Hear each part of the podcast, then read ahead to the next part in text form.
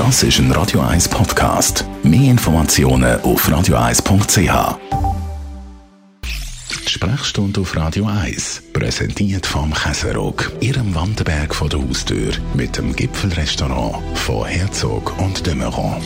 Die Punkte auf der Haut, Muttermal. Die einen haben fast keine, die anderen sind übersät damit. Dr. Melanie Guggenheim, ich habe das selber auch schon mehrmals erlebt, dass plötzlich ein Muttermal auftaucht, was vorher noch keins hat. Ist das ein Alarmzeichen oder alles halb so wild?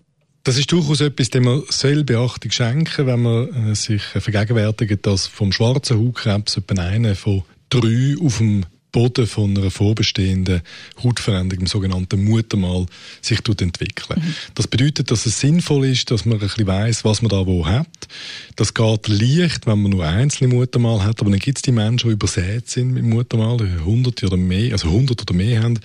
Und die brauchen da von Anfang an, dass der Überblick können behalten, eigentlich schon fachärztliche Hilfe. Also soll man eigentlich auch immer, wenn man jetzt irgendeine Veränderung feststellt, zum Arzt? Ja, wenn man, wenn man wenig Muttermal hat, dann macht es Sinn, dass man wenn man eine Veränderung bei einem sieht, dass man das mal geht zeigen. Die Leute, die wissen, aha, ich habe ganz viel Muttermal, ich kann den Überblick nicht behalten, hat sich das jetzt bewegt und was ist mit dem da am rechten Arm, was ist mit dem am Rücken, und ich sowieso nicht gesehen die sollten die ehrlich zum Hautarzt gehen, weil der macht so eine Landkarte, wo er die einzelnen Muttermal registrieren und dann kann vergleichen mit dieser Landkarte, ob es einen Veränderungsprozess gibt im Verlauf des letzten Jahres. Ist dann eigentlich eine Selbstdiagnose möglich? Also kann man feststellen, ob das Muttermal gefährlich ist oder eben nicht?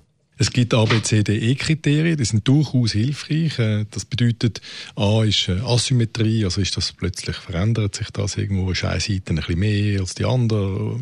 B ist Begrenzung, äh, ist das unscharf, ist das flüssend, C ist Kolorit, verändert sich das, sind innerhalb vom Muttermal Pigmentierungen ein bisschen unterschiedlich.